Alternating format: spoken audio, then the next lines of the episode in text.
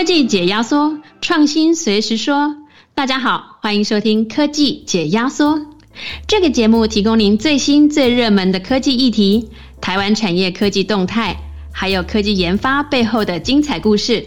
我是主持人佩华。这是我们第二次采取远端录音的方式来制作节目，在音质上可能不如录音室这么好，希望大家还听得习惯。最近大家关心的议题几乎都离不开疫情啊。那我们看到疫情刚爆发的时候，顶着大太阳、全副武装的帮民众裁剪的医护人员，在他们脱掉防护衣之后呢，全身都湿透了，还有人因此而中暑。此外，医院外也是长长的一条人龙，为了确认是否染疫，动辄就要等一两个小时，看了真叫人难过。还好，工研院开发的正压裁剪亭及时加入裁剪行列。不仅降低了医护裁剪的风险，也提高了裁剪量能，让医护能在舒适的环境下工作。今天我们邀请到正压裁剪庭团队的两位成员来到我们节目。过去一个月，这个团队可以说是非常的忙碌哦。他们接收来到全台来自全台各地的裁剪庭需求，为了跟病毒抢时间，他们甚至必须从深夜加班到隔天的清晨，十分的辛苦。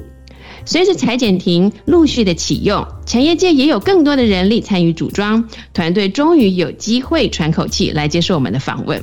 好，现在我们就来欢迎正压裁剪亭团队的工研院绿能与环境研究所康玉豪副组长以及洪敏郎资深工程师。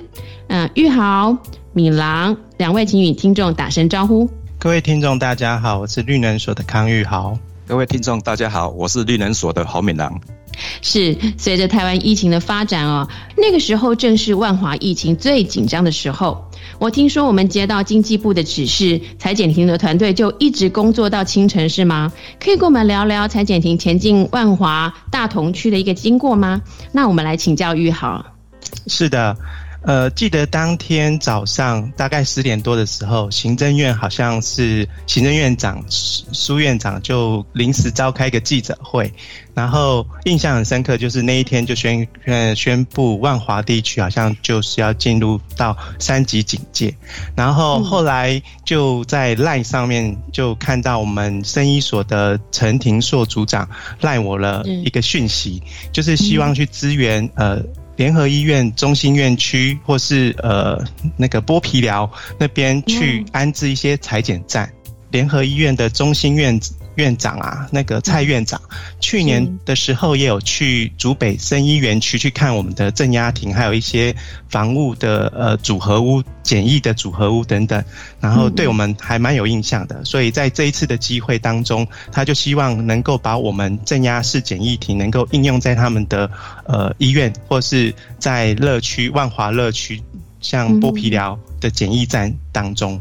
对，所以在一早接到讯息之后，我们就开始启动。然后那时候我就是呃，也有赖给那个洪洪敏郎先生，然后让他开始规划。那因为拜现在的赖通讯软体所赐啊，所以我们很快的可以跟呃，我们原本安置在。呃，竹北呃的镇压亭跟新竹的马街，马上就是跟他们启动调度。那他们呃也蛮乐意的，就是呃释放出镇压亭这这个呃亭子，让我们去支援北部。对，哦，这样子。所以你们那时候是清晨收到这样子的任务，接下来就开始先把这个镇呃镇压裁剪呃裁剪亭它先拆掉，然后再重新。运送到北部去组装是这样子吗？呃，应该是星期六的一大早八点多就开始收到讯息了。那原本我们是预估说，哎，如果要去搬迁，可能还要联系一些呃堆高机啊，或是工程人员，所以可能还要到礼拜天才会组装好。但是我们就开始启动了去联系之后呢，那个洪大哥当天中午就去。看现场，因为我们安装之前一定要完成配电，然后还有就是安装厂址的一些探勘，所以他当天下午就去医院端跟剥皮寮那边去做检视。那后来发现那边的情况好像有点呃严峻哈，然后蛮也也开始有一些管制，所以我们就开始思考，如果在白天的时候去施工可能不是那么容易，所以后来我们就是临时改变了呃我们要运送的一个时间，然后希望在凌晨的时候去安装，避避开人潮。哦，是这样子的，是是。那你们去安装的时候心情是怎么样呢？呃，我这边说明一下，OK，我们是在五月十五号的早上十点多接到任务的，对，然后就是开始安排一些工班，包含简易艇的一个拆卸，跟要复原的一个配电，还有运送的一个过程。那我们大概在十一点半左右就把这个都弄好了。那原先接到的命令是在五月十六号的白天要去进驻，大概就是三四点、四五点的一个时间，我们要进驻完成。嗯，那那一天大概十五号左右，我大概两点多去中心医院勘察场地，看我们的动线要怎么进去，然后要去跟中心医院的配电人员看这个电是怎么拉出来的。对，我们就联络里面的一个中心医院的一个连主任。嗯，那连主任就出来帮我们规划一些动线，就建议我们你要不要晚上才来，会比较凉，而且人潮也会比较散去，因为他们每天几乎都验到半夜一两点左右。哇，好辛苦哦。嘿，那我们就看到这个情形，那我们就临时跟动，把本来要在五月十六号下午三四点完成的任务，提前到五月十六号的凌晨开始执行。哦，那这个有趣的一个地方，我们本来都规划完的一些团队，嗯嗯，临时在现场要赶快把它转换成十六号凌晨要过来，对对，所以我们非常谢谢那几家厂商来帮我们，哎，那临时我们就把计划改到五月十六号去执行，那在新竹端这边大概五月十五号的六点，下午六点，他们就开始做一个拆卸的动作。是。是，大概六点拆到八点左右是全部都完成新竹端的工作，是是，然后接下来就是一个运送，那运送过程中大概十点左右，他们已经在中心医院那边等待了。那我请那些团队先在旁边稍微休息一下。对。那到晚上大概十一点、十一点半左右，我们才做一个集结。这时候，中心医院的一个工程师也过来协助我们做这样子。哇，那你们都是都是在凌晨？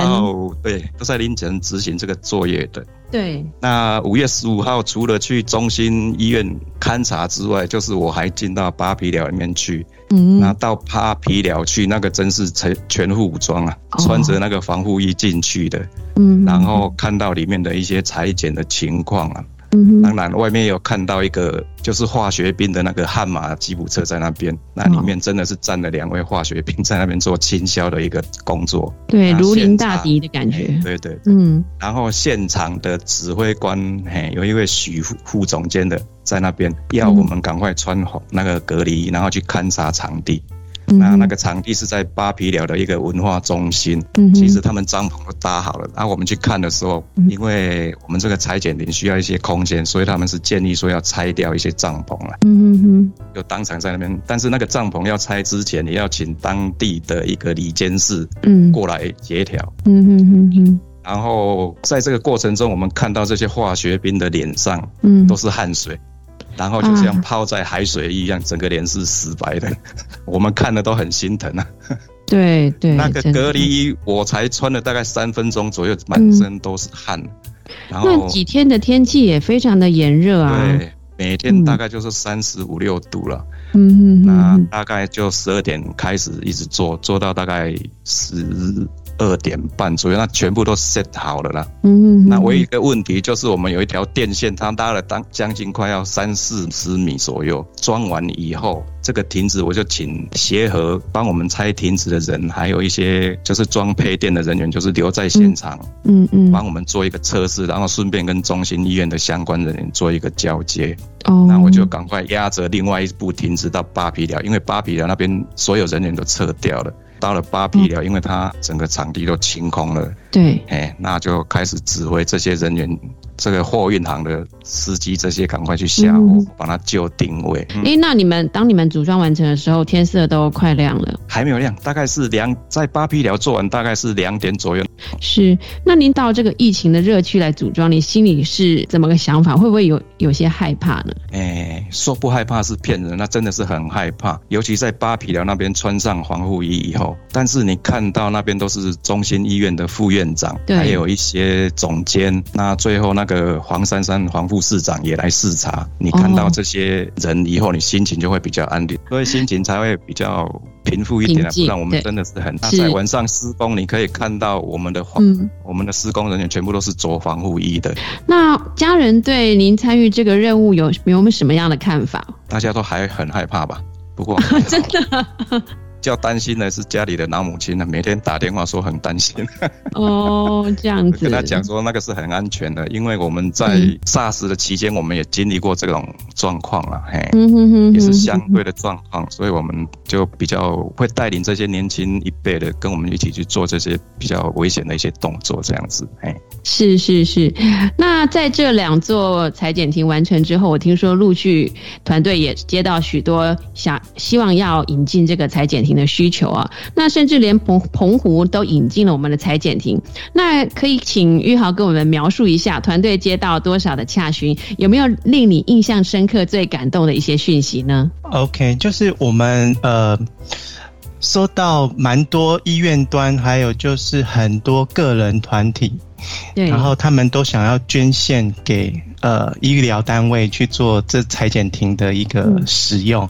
那让我最印象深刻的就是有一个个人发起募捐，然后就很积极的再去号召他的亲朋好友再去募集。那最后也是有定成啊，那这是让我很蛮感动的一件一件事。那。就到目前为止，我们的订单已经有收到七十座，然后甚至后面卫福部好像还会有加订五十座的一个简易亭，会呃分散给各部。部立医院，然后做使用，所以预计到六月底之前，应该会有一百三十座会在全台各大医疗院所使用。哇，这么这么多的裁剪亭哦！那其实最近啊，国际原物料也很缺，有遇到一些缺料或缺零件的难题吗？呃，当然有啊，尤其是那个黑胶的手套。然后还有那个外面那个手套，对对，另外就是那个麦克风。然后当我们开始扶植我们的供应链。去去做这些简易亭的时候，嗯，然后他们也开始去叫同样的供应商，然后有关于那个对讲机啊，或是手套啊，那同时大家都订货的情况下，就是供不应求，然后就开始有缺料。后来我们也是把这些的名单，就是提供给工业局，让他们来帮我们协助去协调沟通。那相关的厂商如果真的有货，就是可以优先提供给我们这些做简易亭的一些厂商。啊，就是可以克服，嗯，所以后来是由政府方面来协助我们来解决问题吗？对对，没错，是是是。那有没有在这个过程中，这遇到困难呢？还有解决难题上面，有没有想要感谢的一些厂商或感谢的一些人呢？OK，当初就是每个厂商都还在观望，然后也不不太敢备料，因为一备料下去，万一没有订单，或是疫情刚好只是瞬间起来，然后马上又下来的情况下，他就那些备料就会产生损失，所以都一直在观望。然后后来是院部的长官在周一吧，有紧急的开会，就是利用我们院部的自有资金，先去帮厂商备料，然后就让厂商启动。那厂商原本正常标准流程都是要一到两个礼拜才能做好一套，那因为我们的紧急，然后甚至我们都还到工厂去跟催进度，所以也是迫使他们的员工都要二十四小时的加班，甚至那些焊工都是工作到十二点一点，就是为了要赶出我们第一台、第二台的那个简易艇，所以在这边也是蛮感谢那些。结合的老板啊，或者是结合的员工，对，方付出的一个心力。因为在初期的时候，我们还没有很多呃供应商，然后就只能依靠我们去年度一起合作的协力厂商，然后帮我们加速前几套出来。因为在前几套的时候也是蛮紧急的，对。嗯哼哼哼，是。那这个正压检疫呃裁剪庭一推出就被各界赞誉有加哈，因为裁剪的医护他可以不用穿厚重的防护衣，他在一个恒温恒湿的安全空间里面就可以很舒适的来工作。那我们呃玉豪可以跟听众朋友们分享正压裁剪庭当初的一个研发过程吗？嗯，没有问题啊，因为一开始我们在呃去年二月初的时候接到的指令是说，我们可能要多建一一些负压隔离病房。那从那时候开始，我们就在去思考，是不是从组合屋或是货柜屋开始去搭建，因为那时候怕疫情一旦爆发，很多医院的负压隔离病房可能会不够使用，所以我们院长、副院长就是要要求我们以前有十七年前的 SARS 的经验的团队。开始去规划国内的产能，或者是呃产量，然后甚至是建制的速度。那那时候我们就开始在呃针对负压隔离病房做一些调查，或者是做一些设计，甚至我们有设计出一个三十人为一团的一个呃负压隔离病房的货柜屋，或是组合屋的一个设计图。那那时候还没有考量到镇压，是因为我们那时候有慢慢在构思，除了隔离，那可能。保护还不够，是不是要加一个滤网？那你有滤网就必须要有风机。那有风机之后，又怕呃人员在里面太闷，所以我们就是把很多功能呃再把它加进去。然后甚至在四月多的时候，我们为了要让我们设计出来的需求更符合。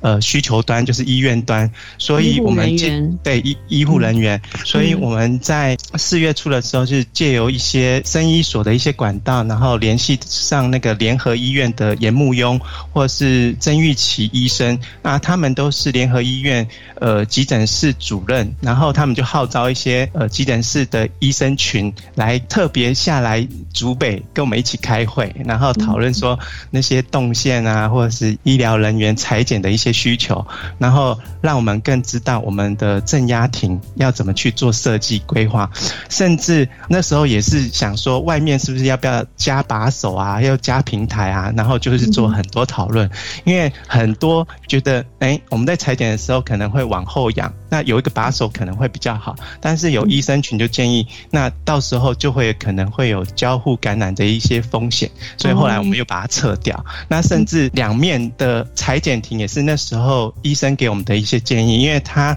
觉得有些病人可能是站的，要有有些可能是坐轮椅，甚至有一些老年人也呃不太方便是站着去裁剪，所以就是用坐姿的方式可能会比较安全一点。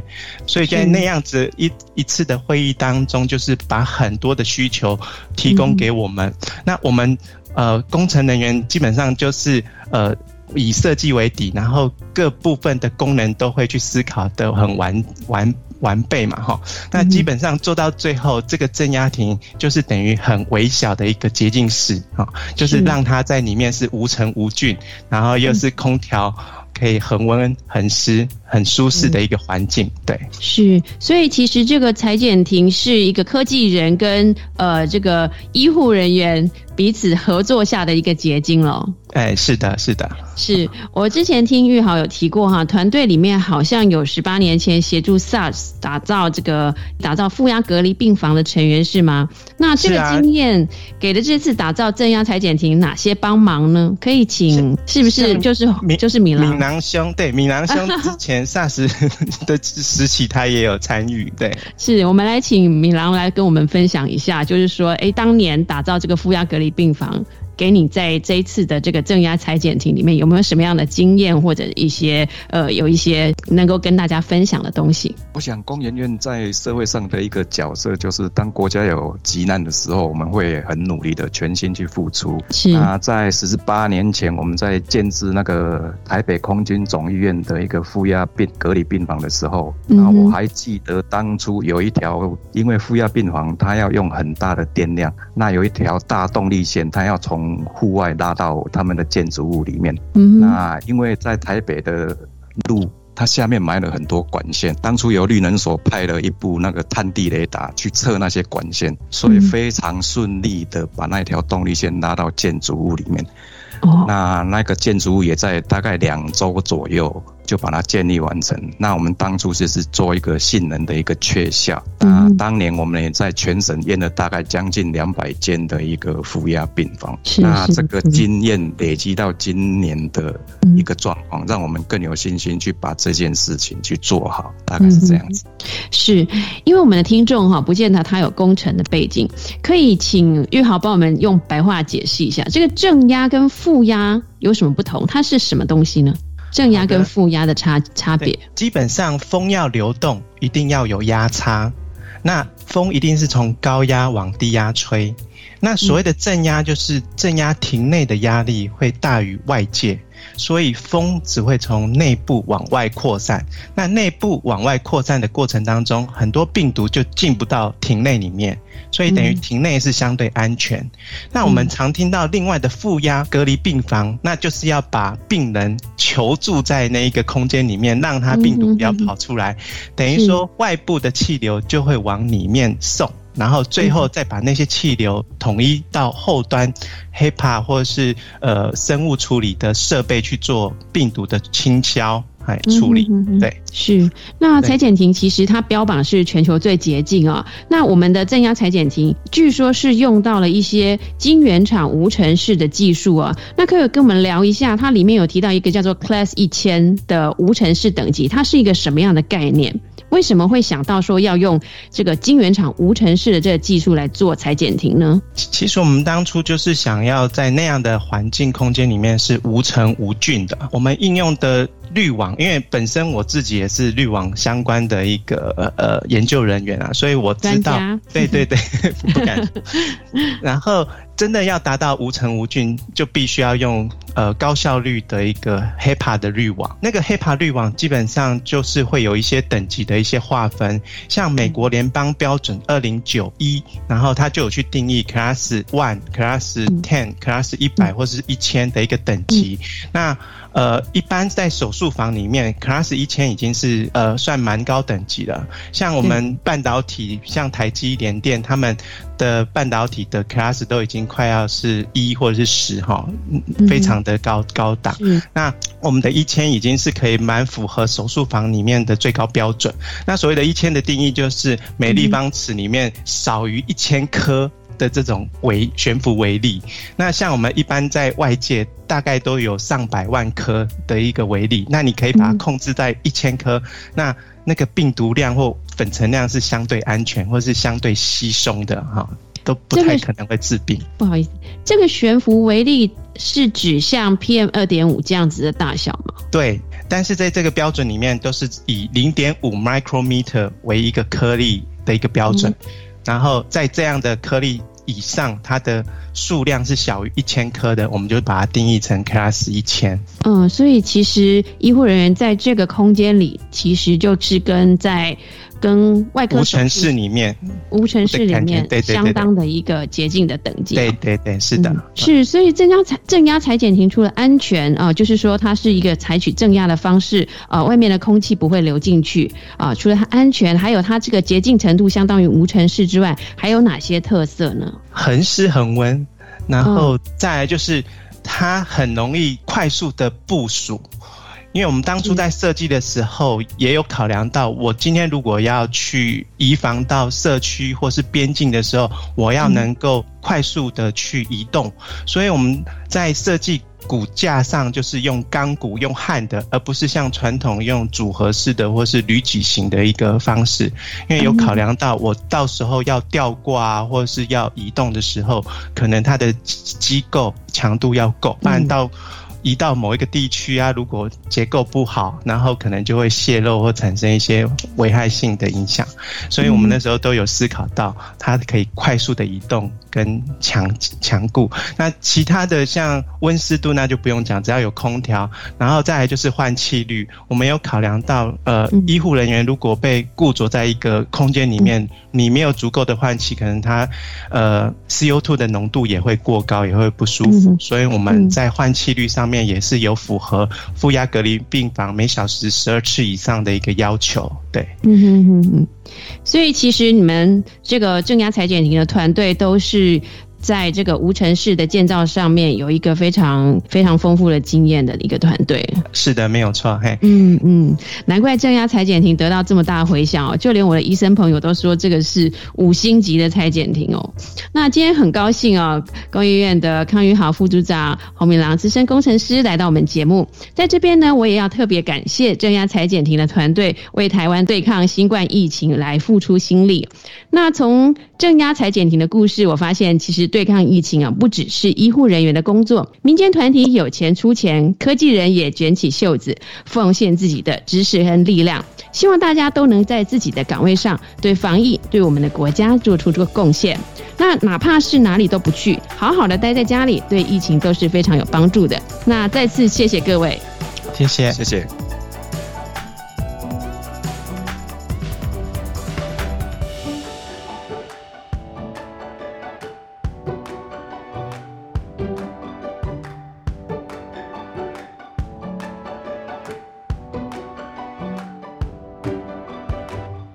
进入我们的科技加油站单元。科技加油站与您分享近期发生与台湾科技产业相关的资讯，或者正在热议中的科技话题。今天我们要继续向大家介绍麻省理工科技评论的二零二一年十大突破性科技。今天要谈的是无所不在的远端科技、多技能人工智慧，还有影音平台 TikTok 的推荐演算法。首先，想必大家都已经见证了无所不在的远端科技。自从台湾进入第三级疫情警戒，高中以下学校停课，学生只能透过网络进行线上学习。根据麻省理工科技评论的统计，去年四月全球疫情来到高峰，全世界有一百七十个国家关闭学校，近十六亿个学生受到影响。台湾的线上学习比起欧美慢了一年多。很快的，大部分的学校老师也都跟上进度，但对许多家长来说，线上学习可以说是噩梦一场。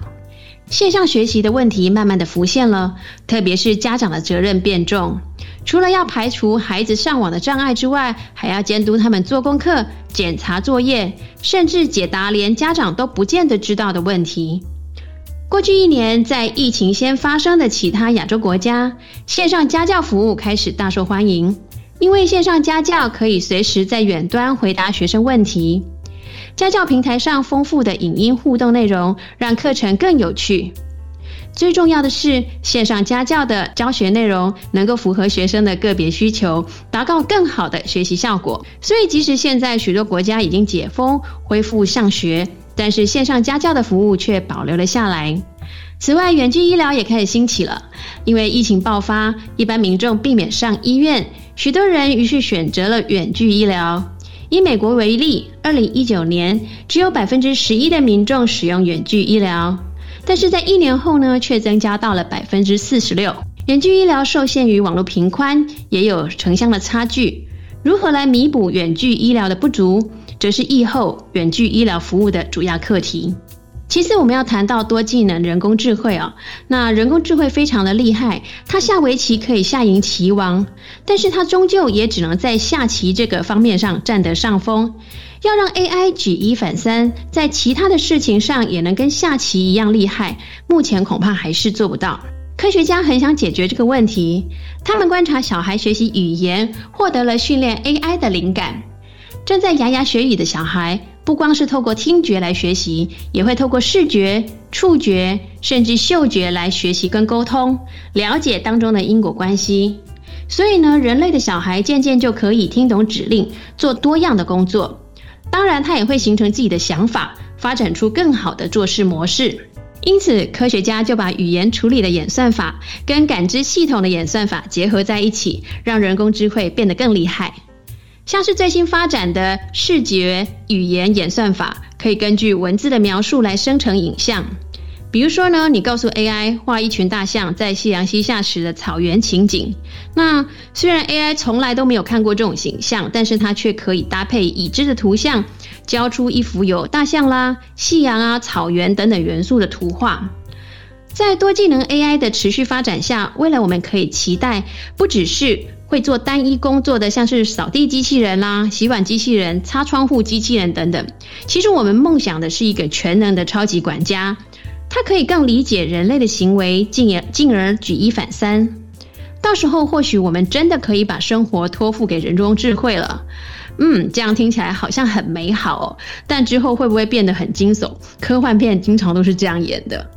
第三个要介绍的是 TikTok 的推荐演算法。TikTok 是一个知名的影音平台，在全球不含中国的活跃使用者高达八亿人，是一个深受年轻人欢迎的社群影音平台。中国大陆称呼它为抖音。麻省理工科技评论认为，TikTok 的成功呢，在于内容呈现上有其独到之处。相较于其他的社群媒体，TikTok 的推荐功能不只是把最多人浏览、最多人看的影音推荐给使用者，它也会针对使用者的喜好，把有趣的创作者推荐给有共同兴趣嗜好的小众社群，让好的内容即使是一开始还没有什么人注意到，也不会被埋没。麻省理工科技评论以一位五十七岁的特教老师为例。他在封城期间，因为太过无聊了，所以开始拍摄一个化妆的实验的影片。没想到呢，在他发布第一支化妆影片之后的几个小时，就登上 TikTok 的推荐页面，马上就累积了几十万的浏览量。在 TikTok 的演算法里，高人气的网红跟创作新手的差异没有这么的大。固然说网红确实更容易受到瞩目，但在推荐页面里绝对不会只有网红，也会包括只有少少浏览量的新手。久而久之，演算法越来越能够预测使用者感兴趣的内容，包含从未接触过的新领域，这让使用者越来越喜欢这个服务，感觉他们的视野因此而扩大了。或许这就是 TikTok 能够在竞争激烈的社群平台中脱颖而出的秘密武器。想知道更多台湾科技研发的讯息，想了解最新的科技产业趋势，欢迎搜寻工业技术与资讯。上网阅读或下载本期月刊。如果喜欢我们的节目，也可以在订阅平台上按下订阅或关注，并且分享给身边关心台湾科技创新议题的朋友们。我们下次见。